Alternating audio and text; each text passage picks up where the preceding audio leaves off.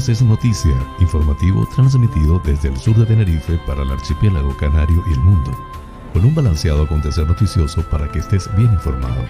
José Francisco González te brindará las noticias de una manera agradable y sin sobresaltos para que estés al día. Canarias es noticia porque la información es poder. Hoy es martes 8 de marzo del 2022.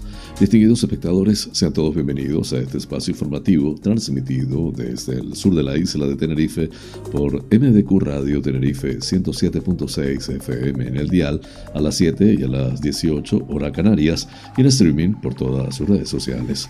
Desde el de los Vinos transmite Tenerife VIP a través de la website www.tenerifevipradio.com. Emite el noticiero a las 8 y a las 20 horas. Canarias es noticia con las informaciones más importantes del archipiélago canario, nacionales de España e internacionales. Soy José Francisco González y estoy muy complacido de llevarles este formato, intentando les resulte balanceado, neutro y agradable a pesar del convulso mundo en que vivimos.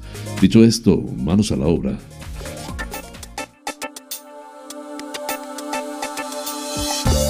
El pensamiento del día. Fueron semillas mis errores esta es una de las mejores frases positivas del artista e impulsor de la psicomagia Alejandro Jodorowsky. Pensar en positivo implica hacer una nueva lectura sobre lo que entendemos como equivocaciones, que nunca son un camino hacia ninguna parte, sino, en todo caso, hacia la oportunidad de aprender de la experiencia.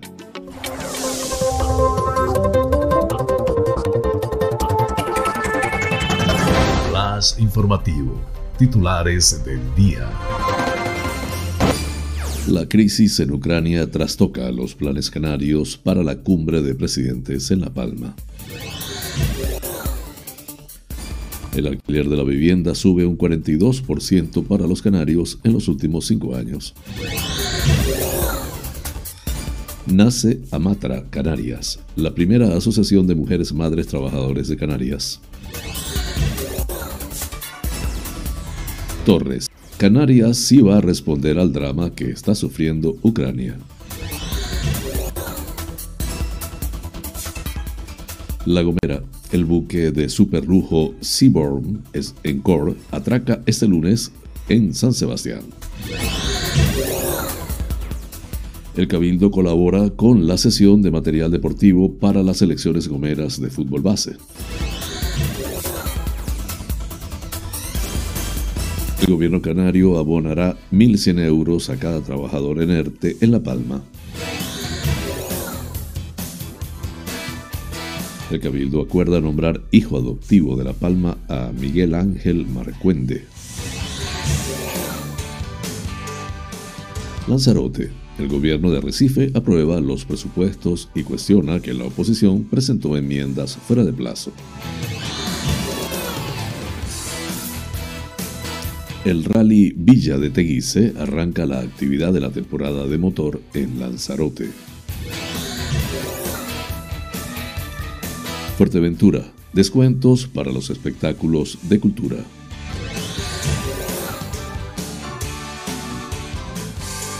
Las obras de Masoarte llegan a Gran Tarajal en Fuerteventura.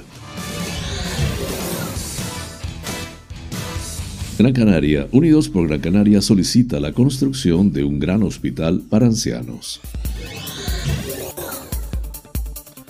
Las entradas para la gala DRAC del 2022 salen a la venta hoy martes. Ecansa colaborará con el Banco de Alimentos de Las Palmas con la sesión de alimentos elaborados. En Tenerife, Orotava cuenta con el mayor plan de asfaltado de vías públicas. Talleres de prevención de violencia machista en el CEO San Miguel, en el sur de Tenerife. El CEST celebra el avance en el proyecto del falso túnel de la TF1 para resolver los problemas de movilidad en el sur de la isla. nacionales, el precio de la luz pulveriza todos los récords y la alcanzará este martes cotas históricas de 700 euros megavatio hora. El PSOE niega división en el gobierno por la guerra de Ucrania y sitúa las diferencias dentro de Podemos.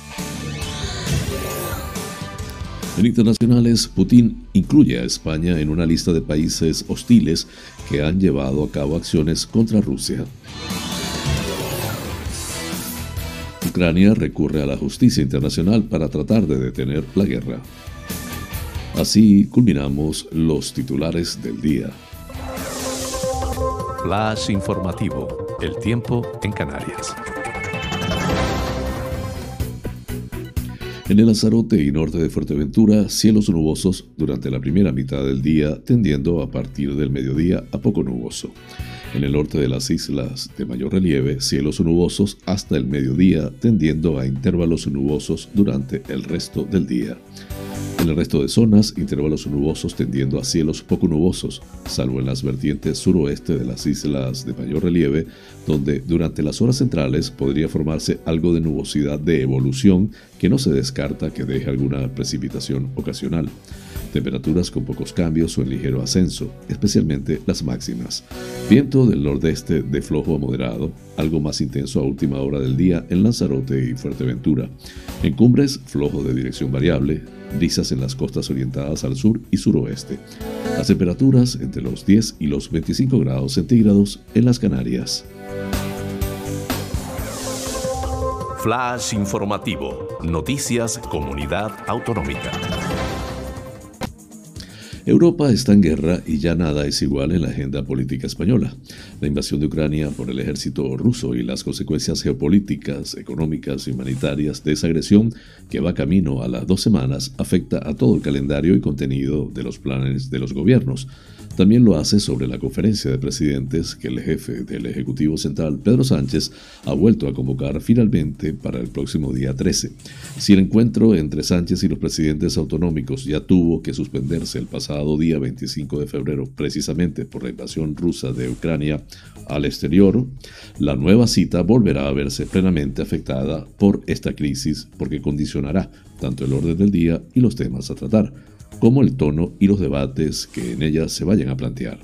En este marco, el presidente de Canarias, Ángel Víctor Torres, no encuentra el mejor contexto para tratar de canalizar todo lo posible el encuentro, aprovechando su celebración en La Palma, una convocatoria que se planteó en su momento como gesto de apoyo a la isla tras la erupción volcánica de septiembre, para plantear algunos asuntos claves de preocupación en la comunidad autónoma, como la crisis migratoria y en especial el reparto de menores migrantes no acompañados.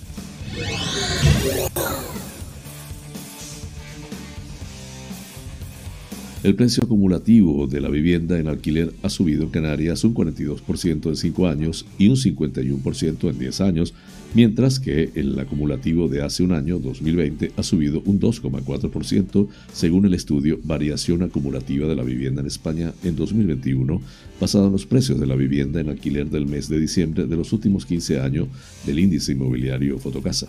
Los canarios en 2016 debían pagar por el alquiler de una vivienda de 80 metros cuadrados una media de 543 euros al mes frente a los 770 euros que se paga como media en 2021.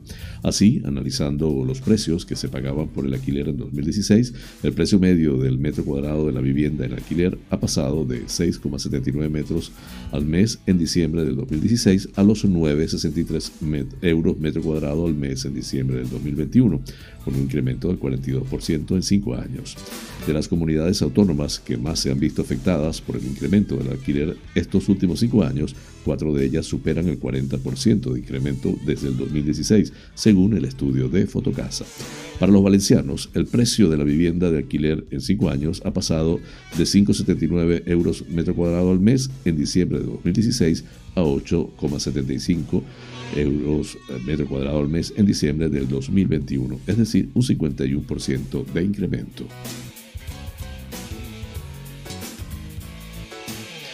Secretario general socialista y presidente del gobierno de Canarias ha despejado este domingo cualquier duda respecto al papel que desempeñará el archipiélago en la, en la acogida de refugiados ucranianos, solicitando al mismo tiempo que esa solidaridad territorial sea extensible a los menores migrantes que llegan a las islas procedentes de África. Canarias sí va a responder al drama que están sufriendo los ucranianos, ha dicho Torres durante su intervención en el acto de clausura del decimocuarto Congreso del PSOE Gran Canaria, celebrado este fin de semana en el espacio Gran Canaria Arena. Nosotros, de acuerdo a la responsabilidad que nos atañe, vamos a participar en el resto de las comunidades, con el resto de las comunidades para acoger a esos niños ucranianos. Pero por supuesto que sí, lo haremos junto al resto de comunidades autónomas, pero también diciendo con rotundidad, pedimos idéntica responsabilidad para los niños que vienen de África, ha añadido.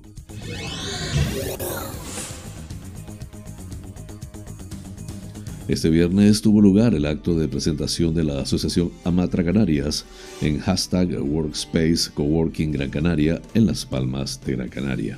Se trata de la primera asociación de mujeres madres trabajadoras del archipiélago que nace con el objetivo de favorecer la conciliación en Canarias, tal y como explicó su presidenta Verónica Hernández. No es algo nuevo que las mujeres madres tienen graves problemas para lidiar con su vida profesional y familiar por eso necesitamos espacios en donde podamos dar voz a todas estas necesidades. En ese sentido, recordó que las mujeres madres trabajadoras sufren una doble discriminación en el trabajo, ya sean empresarias o trabajadoras por cuenta ajena, y tienen que hacer un doble esfuerzo por cubrir las expectativas en el ámbito privado y el público. De ahí ese sentimiento de incomprensión, de sentirse solas ante esta desigualdad, explicó Hernández durante la presentación. Amatra nace para crear comunidad con todas esas mujeres madres profesionales que necesitan apoyo, que quieren mejorar su situación y que les den el valor que merecen en el espacio profesional. Por ello, el acto fue apadrinado por la periodista Ángeles Arencibia, actualmente jefa de prensa de la Federación Canaria de Vela, quien dio una charla acerca de cómo ha conseguido convertirse en una de las voces femeninas más destacadas del ámbito periodístico de las islas y al mismo tiempo conciliar con su vida familiar. La presentación contó con las ponencias de varias profesionales de varios ámbitos, como la psicóloga Leila Portillo, que dio algunas pautas sobre cómo gestionar la falta de conciliación, o la abogada Ruth Miranda, que reflexionó acerca de la importancia de la crianza como vértebra fundamental de los valores de una sociedad y cómo las empresas deben implicarse y gestar un cambio en su ámbito. La ponencia La Revolución de Criar de la enfermera Yadili Magdalena cerró el turno de charlas. El acto terminó con un brunch para compartir sinergias con las asistentes.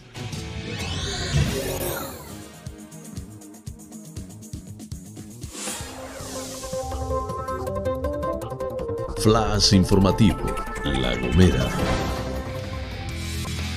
El Seabourn Encore, uno de los barcos más nuevos de la naviera Seabourn Cruise Line, atracó a primera hora de este lunes 7 de marzo en el puerto de, puerto de San Sebastián de la Gomera. El buque lleva consigo 460 pasajeros, en su mayoría de nacionalidad británica y norteamericana. La embarcación de crucero con sede en Miami, Florida, Estados Unidos, pertenece a una compañía famosa por su calidad de servicio y sus lujosos barcos y llega a La Gomera procedente del puerto de la Estaca en el Hierro. El Seabourn Encore eh, fue inaugurado en el año 2016 y posteriormente reformado en 2019. Este barco es hermano del Seabourn Ovation y su particularidad es que todos los camarotes son suites equipadas con balcón. La embarcación, que preside la estampa del puerto capitalino Gomero, cuenta con 210 metros de eslora, 28 metros de manga y 12 cubiertas. Puede transportar 604 pasajeros y cuenta con 302 suites y 330 tripulantes. Además, a bordo se puede disfrutar de dos piscinas, 16 jacuzzis y en su cubierta 12 de retreats. Es una zona reservada exclusivamente para los adultos que está equipada con un jacuzzi, tumbonas, camarotes privados y un bar. Además, en su cubierta 10, los pasajeros pueden disfrutar de sauna, tratamientos de yoga, etc. A bordo de este barco hay cinco restaurantes con los que se ofrece una gran variedad de opciones gastronómicas. El Cabildo de La Gomera colabora con la sesión de material deportivo y vestimenta para las selecciones de la isla de fútbol base que afrontan en los próximos meses su participación en los campeonatos autonómicos de esta modalidad deportiva. La consejera insular de Deportes, Rosalena García, hizo hincapié en el compromiso de la institución insular con el deporte gomero, que ha visto mermada su actividad con motivo de la pandemia.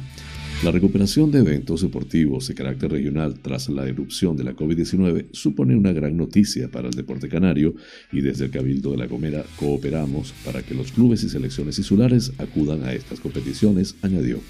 La selección gomera de fútbol base en categoría infantil masculino compitió en Santiago de Teide entre el 4 y el 6 de marzo, mientras que las femeninas lo harán en Guía de Isora del 24 al 27 de marzo. La categoría de alevín masculino se trasladará entre el 10 y el 13 de abril a Puerto del Rosario, mientras que el grupo femenino visitará Valverde los días 22, 23 y 24 de abril.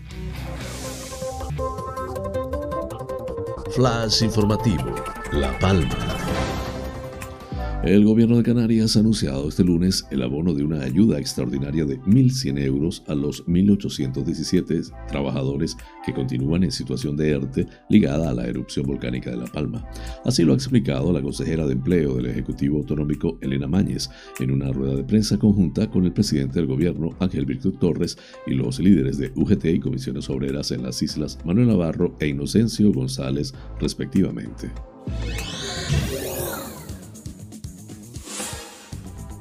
El Cabildo de La Palma aprueba en Junta de Portavoces que se inicie el trámite para nombrar hijo adoptivo de la isla a Miguel Ángel Barcuende por su enorme dedicación durante todos estos años, demostrando una entrega absoluta como responsable de las tareas de emergencia en la isla.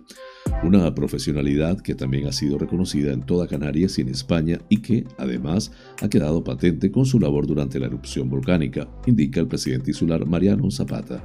Marcuende, el hombre que lideró la emergencia en La Palma, se jubila. No es fácil catalogar lo que pasó durante la erupción.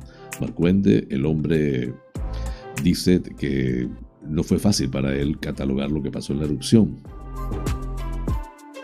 ha sido una de las figuras más importantes en la gestión de la emergencia del volcán, a lo que ha añadido que a lo largo de estos meses ha desempeñado la función de director técnico del PEVOLCA y ha actuado como responsable de la dirección y coordinación de todas las acciones que se han realizado y se siguen realizando al amparo del propio plan y del correspondiente insular, destacando por su gran profesionalidad y dedicación, pero también su enorme calidad humana, dando lo mejor de sí en cada momento por esta que es su isla, y por todos los palmeros. Flash informativo, Lanzarote. El Pleno del Ayuntamiento de Recife en Lanzarote ha aprobado este lunes los presupuestos para este año 2022 y ha rechazado tres enmiendas a la totalidad presentadas desde la oposición, cuestionando que las registraron fuera de plazo legalmente establecido. De hecho, el grupo de gobierno ni siquiera ha incluido en el orden del día esas enmiendas del PSOE, de Lanzarote en pie y del concejal Carlos Alférez del grupo de los no adscritos. El presupuesto aprobado asciende a 56 millones de euros y supone un incremento del 15,5% de las partidas destinadas a ayudas sociales y a la creación de empleo, según destacan desde el gobierno capitalino. La, alcaldesa, la alcaldesa de Recife, Astrid Pérez, ha señalado tras acabar la reunión previa al Pleno la falta de colaboración de los grupos de la oposición para sacar adelante las cuentas anuales y ha mostrado su perplejidad por el desconocimiento de estos grupos, sobre todo el PSOE, que ha tenido muchos años de responsabilidad en la administración local sobre el régimen de funcionamiento de los plenos municipales. Además, explica que la Secretaría del Ayuntamiento de Arrecife presentó un informe sobre la extemporaneidad de la presentación de estas enmiendas a la totalidad al presupuesto municipal, dado que se incumple el reglamento del Pleno que establece que tienen que registrarse 24 horas hábiles, lo que corrobora, según la alcaldesa, la falta de diligencia de la oposición en sus tareas de fiscalización de la acción de gobierno.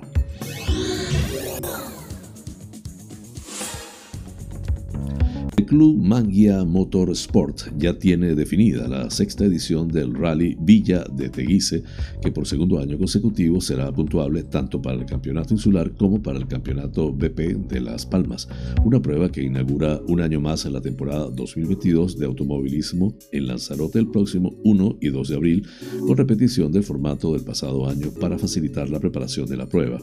Con el apoyo del Ayuntamiento de la Villa de Teguise y del Cabildo de Lanzarote mediante el Servicio Insular de Deportes, más los patrocinadores privados como SICAR, Overcam y que sería el Faro, la prueba volverá a tener su sede en el complejo agroindustrial de Teguise, donde se desarrollarán todas las actividades de rally, salvo los tramos cronometrados, que volverá a contar con un rutómetro de 6 especiales en formato 2 más 2 más 2, tres diferentes con casi 159 kilómetros reloj del total de 227 kilómetros del itinerario. Candelaria San Bartolomé 7,16 kilómetros. Costa Teguise Guatiza 12,83 kilómetros. Y el Mojón Los Valles Aría 13,9 kilómetros. Son, son por este orden los tramos a disputar en doble pasada consecutiva. El Club Manguia cuenta también con la ayuda de la Federación de Automovilismo FALP el viernes por la tarde serán los actos preliminares del rally, como las verificaciones de los vehículos y la reunión de seguridad con los equipos y dirección de carrera. El sábado arranca el rally a las 9 de la mañana para finalizar a partir de las 18.25 horas de la tarde y la posterior entrega de trofeos. La presencia del público y medidas anti-COVID serán a razón de la situación que en ese momento aconsejen las autoridades sanitarias. El cierre de inscripciones está previsto para el 24 de marzo a las 14 horas mediante la web dedicada VMRM. Toda la información se puede encontrar ya en dicha web oficial, como el rutómetro completo, horarios y programa. Flash informativo, Fuerteventura. El Cabildo de Fuerteventura ofrece a partir de este mes de marzo una serie de descuentos especiales para los espectáculos programados por el área de cultura dirigidos a personas mayores, jóvenes y personas desempleadas, con el lema Cultura para Todos. Los descuentos del 50% se aplicarán en los espectáculos del Palacio de Formación y Congresos, Auditorio, Auditorio Insular de Fuerteventura, Auditorio de Antigua y Espacio Cultural Estable de Morrojable. Las bonificaciones se dirigen a mayores de 65 años, menores de 35 años y personas desempleadas, incluidas las personas en ERTE. Además del DNI, para este último descuento es necesario presentar el certificado del Servicio Estatal de Empleo Público. El descuento correspondiente se aplicará en la adquisición de la entrada en taquillas y plataformas y el personal de los espacios escénicos pedirá la documentación que acredite que el espectador o espectadora puede disfrutar de dicho descuento. Para el presidente del Cabildo, Sergio Lloret López, esta es una muestra más del firme compromiso de la Corporación Insular con la cultura, para que nadie, independientemente de su situación económica, se quede sin disfrutar de los espectáculos.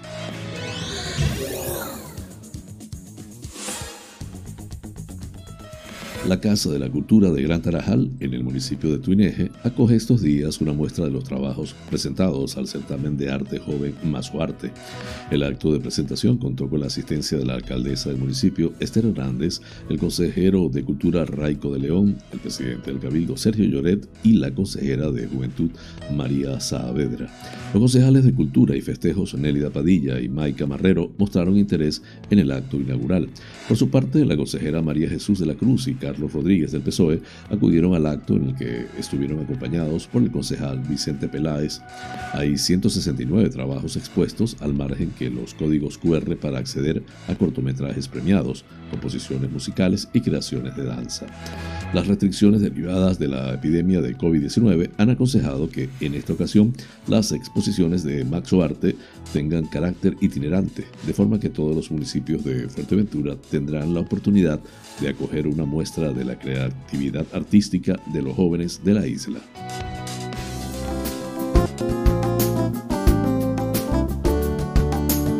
Vida sana. Hoy les hablaré de el berro, como suele suceder con estas verduras de hojas verdes, un gran porcentaje de su constitución se lo deben al agua, por lo que se trata de un alimento fresco, fácil de combinar en distintas recetas que te ayudará a colmar tus necesidades diarias de hidratación. Vitaminas A, B, C, D y E son apenas algunas de las que el berro cuenta cuando lo analizamos a fondo, colaborando todas ellas en el fortalecimiento del sistema inmune y la circulación. La diversidad de minerales que ingresa a nuestro torrente sanguíneo de la mano del berro es innegable destacando algunos como el potasio, el yodo, el calcio, el zinc o el hierro.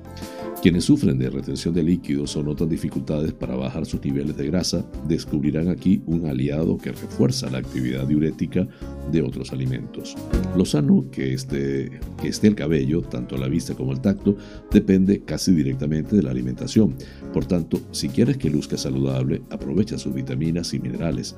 El berro renueva la piel de igual manera que lo hace con el cabello, actualizando sus células para otorgarle una apariencia más juvenil y más sedosa, sin las contraindicaciones de los químicos.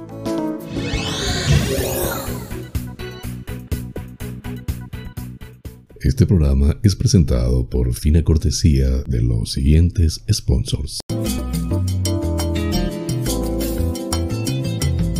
Bar Restaurante Loco, un oasis en el centro de San Isidro. Cocina tradicional y fusión, especialidad en arroces y paellas, carnes a la brasa, pescados frescos, pastas y pizzas, ricos postres caseros y unas ensaladas de antología.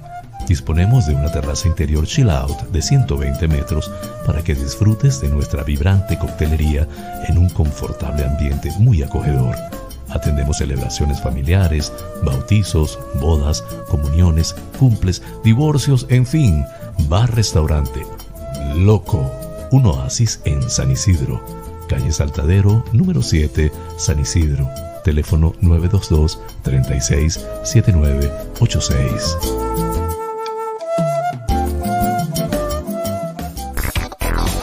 Wheeler Dealer Las Chafiras. Venta de vehículos de ocasión seminuevos con seguro, traspaso y garantía. Recibimos tu actual vehículo como parte de pago con una tasación justa. En traspasos y matriculaciones de autos de otros países somos expertos. Déjanos el papeleo y disfruta tu coche al máximo. Además, en Wheeler Dealer Las Chafiras hacemos mantenimiento pre-TV, mecánica ligera, cambio de aceite y filtro de tu coche con un servicio profesional y a precios inigualables. Visítanos en Avenida Tembel 49 Las Chafiras, teléfono 922-736-451 o visítanos en nuestra website www.wheelerdealertenerife.com. Wheeler Dealer Las Chafiras. Ven, conócenos y compruébalo.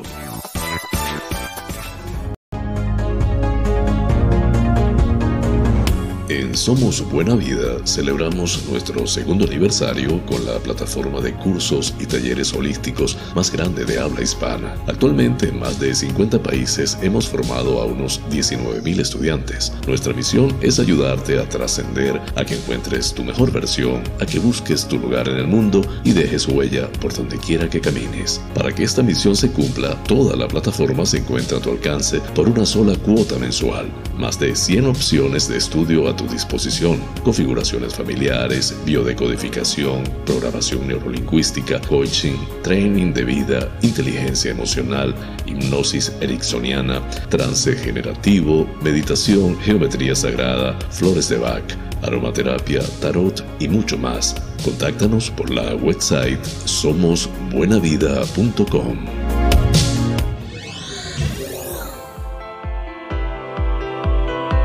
En Faros Gabriel somos especialistas en desmanchado de lunas, desmanchado de llantas, parabrisas de moto, restauración de pintura de tu coche o moto, restauración de faros, servicio domicilio de lavado, higienizado y desinfección al vapor de tapicerías de sofá, alfombras, colchones, lavado de tapicería de tu coche. Estamos en el centro comercial Tu Trébol, Los Olivos, ADG. Pide tu cita al 602-431-296. Faros Gabriel, seriedad y satisfacción garantizada.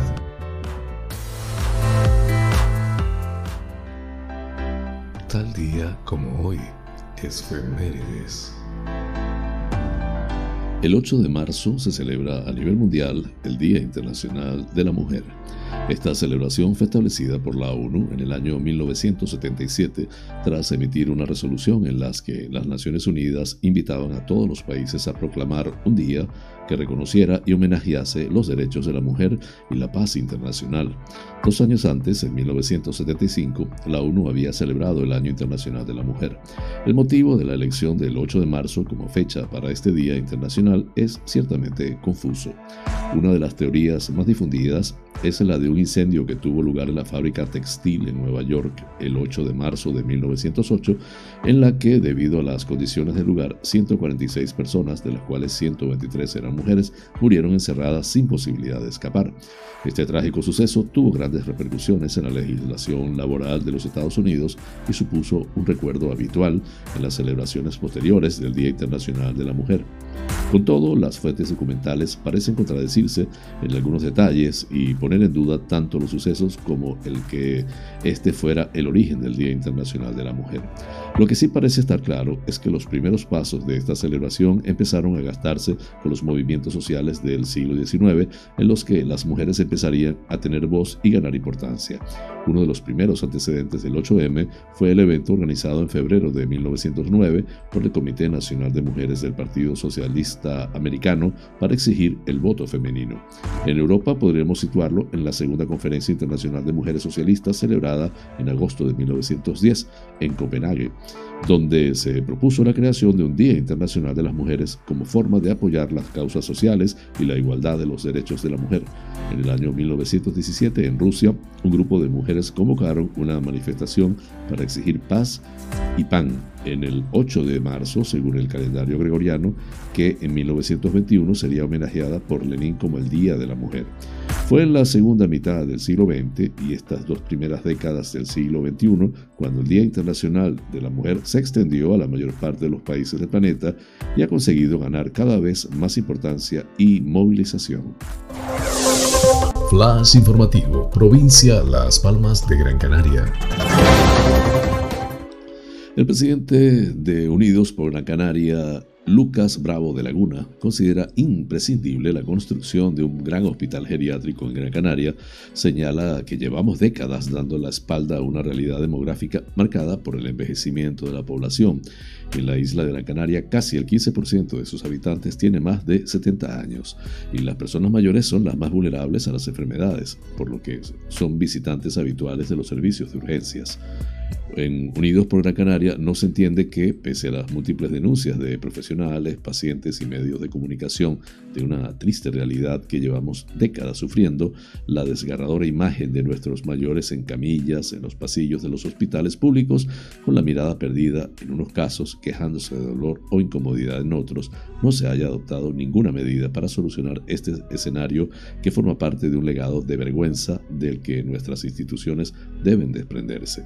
Considera el dirigente gran canario que el gobierno de Canarias tiene una doble obligación. La primera con nuestros mayores, una sociedad que no respeta a sus ancianos, carece de memoria y renuncia a su futuro porque, como se instaura el pensamiento de que cuando seamos ancianos nos van a olvidar, ¿con qué motivación vamos a aportar algo a esa sociedad predestinada a, despreciarnos? Y la segunda, con la atención sanitaria digna a todos los ciudadanos y con los pasillos de los hospitales colapsados por camillas, es imposible prestar un buen servicio.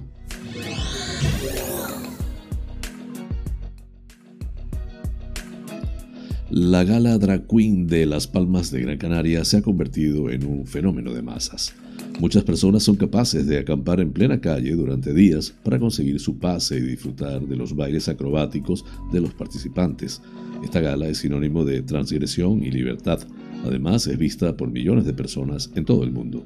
Tras casi dos años sin poder celebrarse por la pandemia, los participantes volverán a subirse a las plataformas el próximo viernes 18 de marzo. La gala tendrá lugar en el Parque de Santa Catalina a las 21 horas de la noche. El Ayuntamiento de Las Palmas y Gran Canaria pondrá a la venta las entradas para este espectáculo este 8 de marzo a partir de las 8 de la mañana, con un precio de 15 euros por persona. El consistorio quiere hacer hincapié en que solo se podrá comprar un máximo de cuatro entradas. Se podrán adquirir de manera telemática o a través de los enlaces LPA Carnaval o entrees.es. Hoteles Escuela de Canarias, ECANSA, centro adscrito a la Consejería de Turismo, Industria y Comercio del Gobierno de Canarias y el Banco de Alimentos de Las Palmas, han firmado un convenio de colaboración para los próximos dos años, con posibilidad de prórroga, en virtud del cual el Hotel Escuela Santa Brígida cederá cada mes entre 200 y 300 kilos de alimentos elaborados para distribuir entre las personas más vulnerables. El convenio forma parte de la política de responsabilidad social establecida por los centros de hoteles Escuela de Canarias, fundamentada en el ejercicio de actuaciones de atención social y de desarrollo del entorno en el que se realiza su labor, un compromiso que no solo viene dado por este tipo de acuerdos, sino por otra serie de iniciativas que van desde la formación hasta la inserción laboral.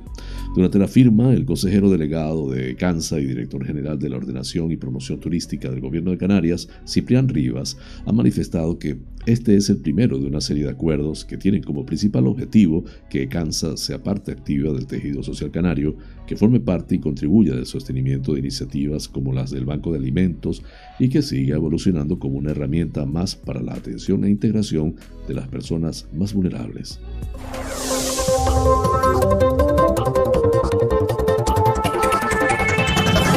Flash informativo, provincia Santa Cruz de Tenerife. El Ayuntamiento de La Orotava destina cada año una parte de sus inversiones realizar actuaciones de mejora y rehabilitación del firme de las vías del municipio. En el presupuesto de este 2022, subraya el alcalde Francisco Linares, hemos hecho una gran apuesta para incrementar estas partidas y así poder atender las necesidades existentes en los diferentes núcleos de la población. A lo largo de este mandato ya se ha intervenido prácticamente en todos los barrios y muchas de las calles céntricas del municipio, pero aún quedan muchas actuaciones pendientes, apuntó. En este sentido, el primer representante institucional incide que se trata de una tarea constante a la que se ha dado un impulso en estos dos últimos años. En el pasado 2021 se actuó en casi una treintena de vías repartidas por toda la localidad y para este año se prevé una actuación similar.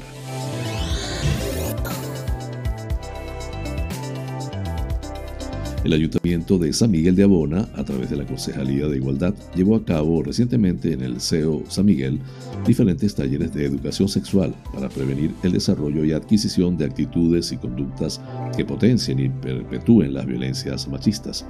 Unos talleres que tenían como objetivo la proyección de un modelo positivo y sano en una relación tanto afectiva como sexual fomentando el consentimiento en las relaciones no es no, potenciando el desarrollo de una responsabilidad afectiva como el autocuidado e impulsando una reflexión crítica sobre el impacto negativo que tiene el consumo del porno, así como el modelo de relaciones que transmite. Al respecto, la concejala de Igualdad, Yurena Melián, destacó que, teniendo en cuenta los datos escalofriantes en relación a las violencias machistas en todas las edades y grupos sociales, entendemos que la prevención es una de las herramientas más eficientes para combatir esta lacra social. De aquí el trabajo continuo y coordinado con los centros educativos, una iniciativa que ha estado dirigida al alumnado de primero y segundo de las ESO del CEO San Miguel, donde las intervenciones contaron con un enfoque de género, posibilitando llegar a la raíz de las violencias para poder concienciar y lograr un cambio real. Asimismo, se abordó la diversidad sexual desde el respeto a un modelo de relaciones sexuales diferentes.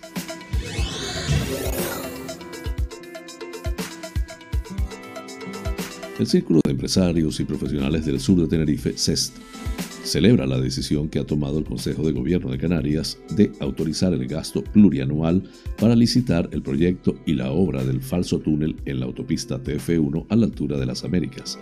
Los empresarios del sur de Tenerife esperaban este anuncio desde hacía mucho tiempo y consideran que es una decisión muy positiva para conseguir una solución a los problemas del tráfico en esta autopista. A pesar de los beneficios que supondrá esta obra, para el presidente del SET, Roberto Ucelay, sigue siendo necesarias soluciones a corto y medio plazo para subsanar de forma temporal los atascos que se generan actualmente en la TF1. Recalca que solo una actuación conjunta entre la Consejería de Obras Públicas del Gobierno de Canarias y el Cabildo de Tenerife podrá dar las soluciones que desde el círculo consideramos necesarias y que hemos propuesto en varias ocasiones.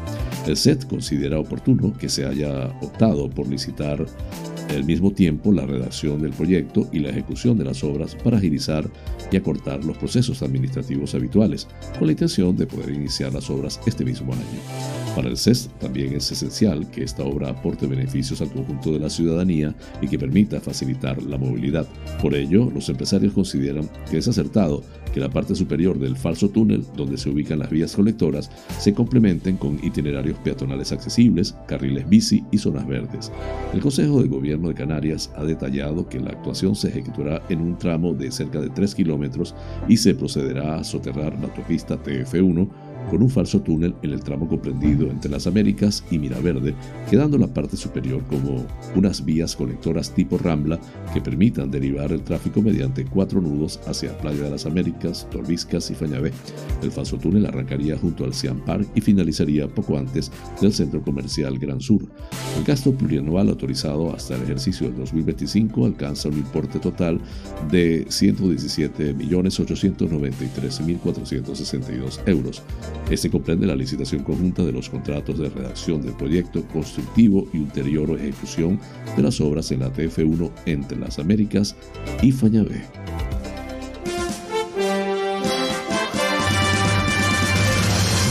Noticias que inspiran.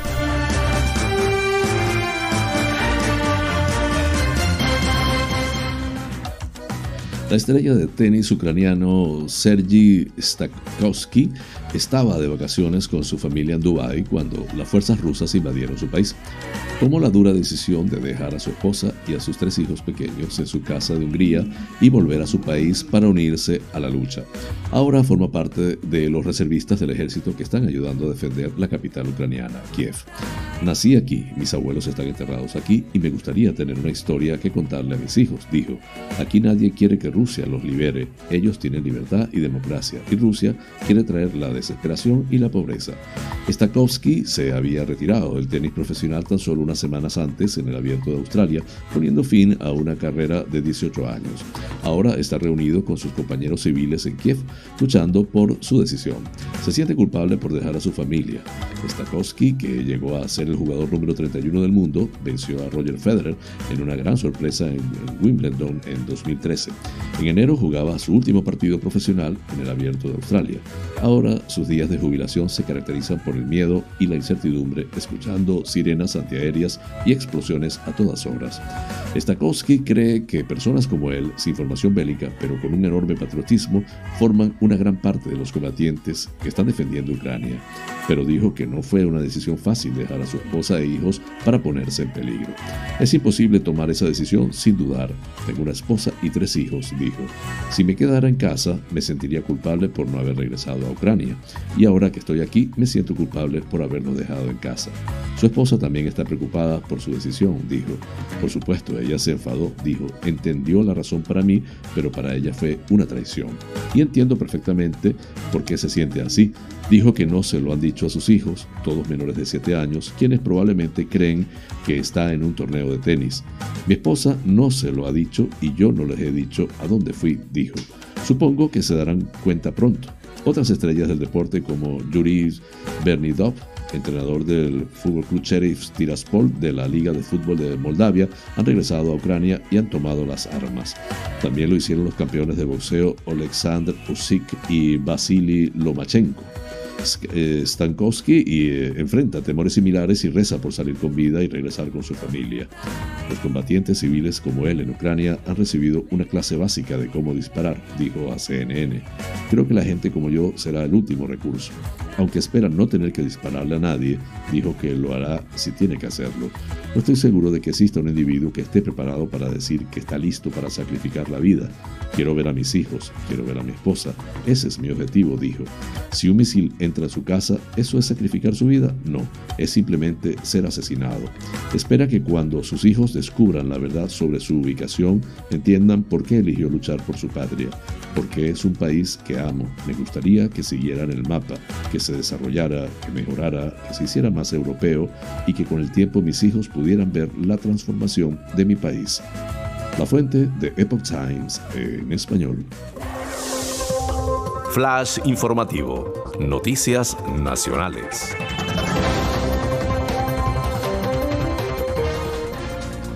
El precio medio de la electricidad en el mercado mayorista subirá hoy martes un 23,15% y marcará su registro más caro de la historia con 544 euros el megavatio hora, con picos de 700 euros, al calor del alza en el precio del gas natural por el impacto de la guerra en Ucrania. Por tramos horarios, el precio máximo de la luz para este martes se dará entre las 19 horas y las 20 horas con 700 euros megavatio hora, mientras que el mínimo de 424 euros megavatio hora se registrará entre las 3 y las 4 horas. Los precios del pool repercuten directamente en la tarifa regulada, el denominado PVPC, a lo que se están acogidos casi 11 millones de consumidores en el país y sirven de referencia para los otros 17 millones que tienen contratado un suministro en el mercado libre.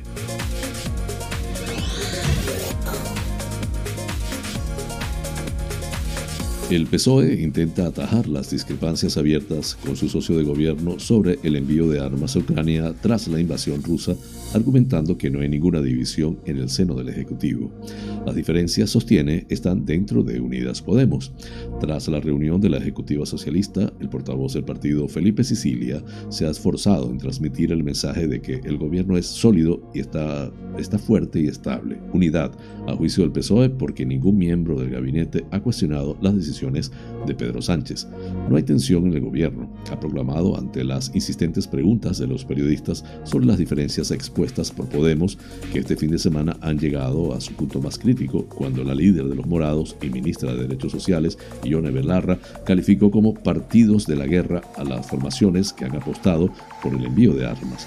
No citó expresamente al PSOE, pero los socialistas con Sánchez al frente respaldan esa medida. A la dirección del PSOE le vale la aclaración que ha hecho este lunes la portavoz de Podemos, Isa Serra, asegurando que Belarra no se refería al PSOE, sino que aludía al fervor belicista y a la presión de la derecha a nivel internacional para que la Unión Europea optase por esa vía. No han aclarado en la dirección del partido si habían reclamado a Podemos una rectificación pública. El PSOE es el partido del no a la guerra de Irak y de Putin, ha afirmado Felipe Sicilia, para insistir en que esta, esta es la guerra de Vladimir Putin y que los ciudadanos ucranianos tienen derecho a defenderse. Culminamos así las noticias nacionales. Flash informativo. Noticias Internacionales. El gobierno de Rusia ha aprobado este lunes una lista de estados y territorios que han llevado a cabo acciones hostiles contra Rusia, tras lo que permitirá a los ciudadanos y a las empresas rusas pagar en rublos las obligaciones en divisas que mantengan con acreedores extranjeros de estos países.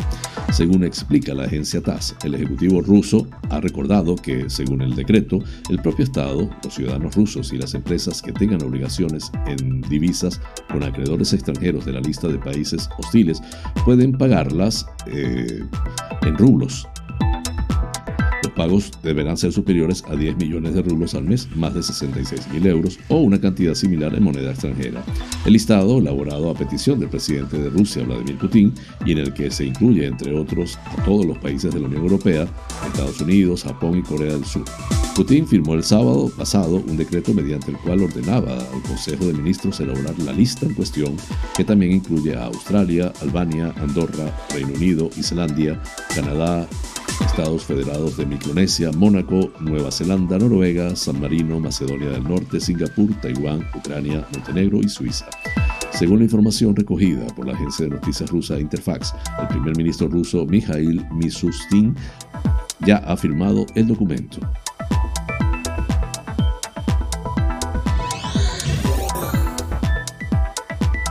Ucrania argumentó este lunes ante la Corte Internacional de Justicia que la invasión de Rusia iniciada el pasado 24 de junio viola una convención internacional contra el genocidio, un argumento con el que espera convencer al alto tribunal de la ONU para que intervenga e intente detener la guerra. Durante tres horas, una delegación de Ucrania dio argumentos legales a los jueces de la Corte con sede en La Haya para que soliciten a Moscú la suspensión inmediata de las operaciones militares iniciadas el 24 de febrero de 2022, tanto del ejército ruso como de las personas que puedan estar sujetas a su control, dirección o influencia. Con este tema culminamos las noticias internacionales.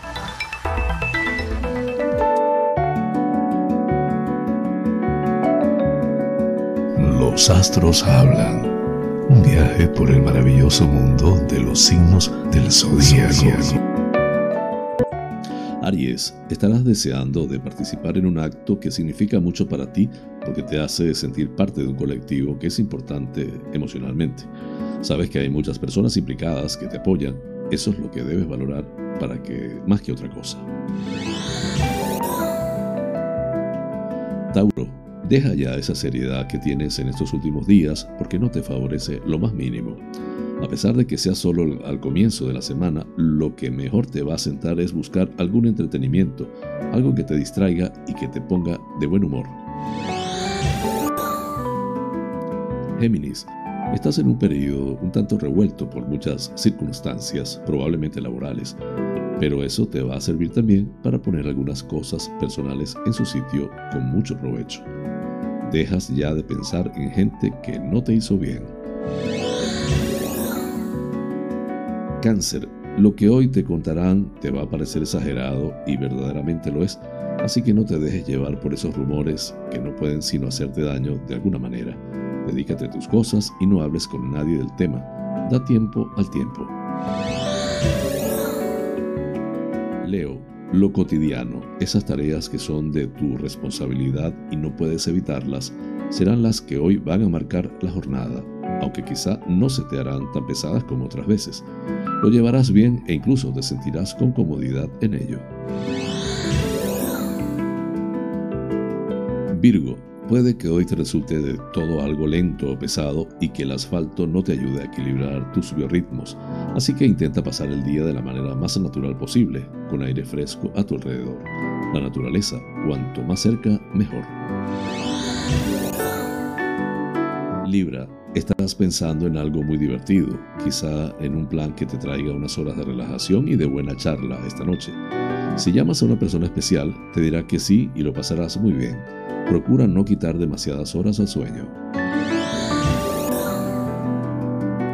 Escorpio, te sentirás con más tranquilidad porque alguien que te molestaba o que te resultaba poco agradable se aleja de tu lado o de tu entorno y eso te hace respirar. Vuelves a sentirte mucho más libre. Disfrutarás de ese nuevo aire fresco. Sagitario, llega algún beneficio material, algo como un pago atrasado o la devolución de una cantidad que te habían retenido por error. Eso sube hoy mucho tus ganas de disfrutar y de vivir el presente de una manera más amable. Capricornio, alguien siembra una duda en tu interior, quizás sobre un gasto que pensabas hacer en el hogar de inmediato. Van a ponerte la situación un poco difícil y eso te hará recapacitar sobre lo material. Quizá lo mejor es que no lo hagas por ahora. Acuario. Encuentras el medio de conseguir algo que te habías propuesto y que estaba en duda para mucha gente, pero tú lo habías visto claro desde el principio y es eso es lo que es más importante. Te reafirmas en tus ideas, todo te dará la razón. Piscis, Tienes ganas de cambiar muchas cosas y hoy te vas a encontrar con una oportunidad de hacerlo muy interesante. Te volcarás en todo lo que tenga que ver con una nueva idea o con un nuevo trabajo. Eso te da mucha energía mental.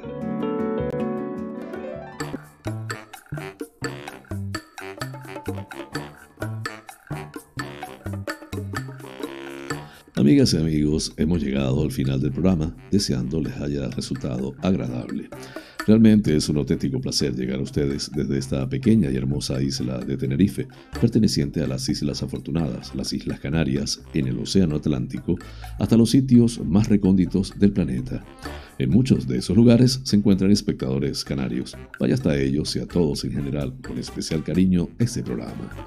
Por mi parte, les invito para mañana, a la misma hora y por el mismo canal, por el mismo lugar, para encontrarnos con el acontecer de las Islas Canarias y del mundo. En la dirección, producción y presentación del informativo, quien tuvo el inmenso placer de acompañarles, José Francisco González. Como siempre, invitándoles a suscribirse a mi canal de YouTube, Canarias es Noticia en Directo, dar un like, compartir si les parece y activar las notificaciones. Así pues, me despido con la eficaz frase, es mejor ocuparse que preocuparse. Hasta mañana.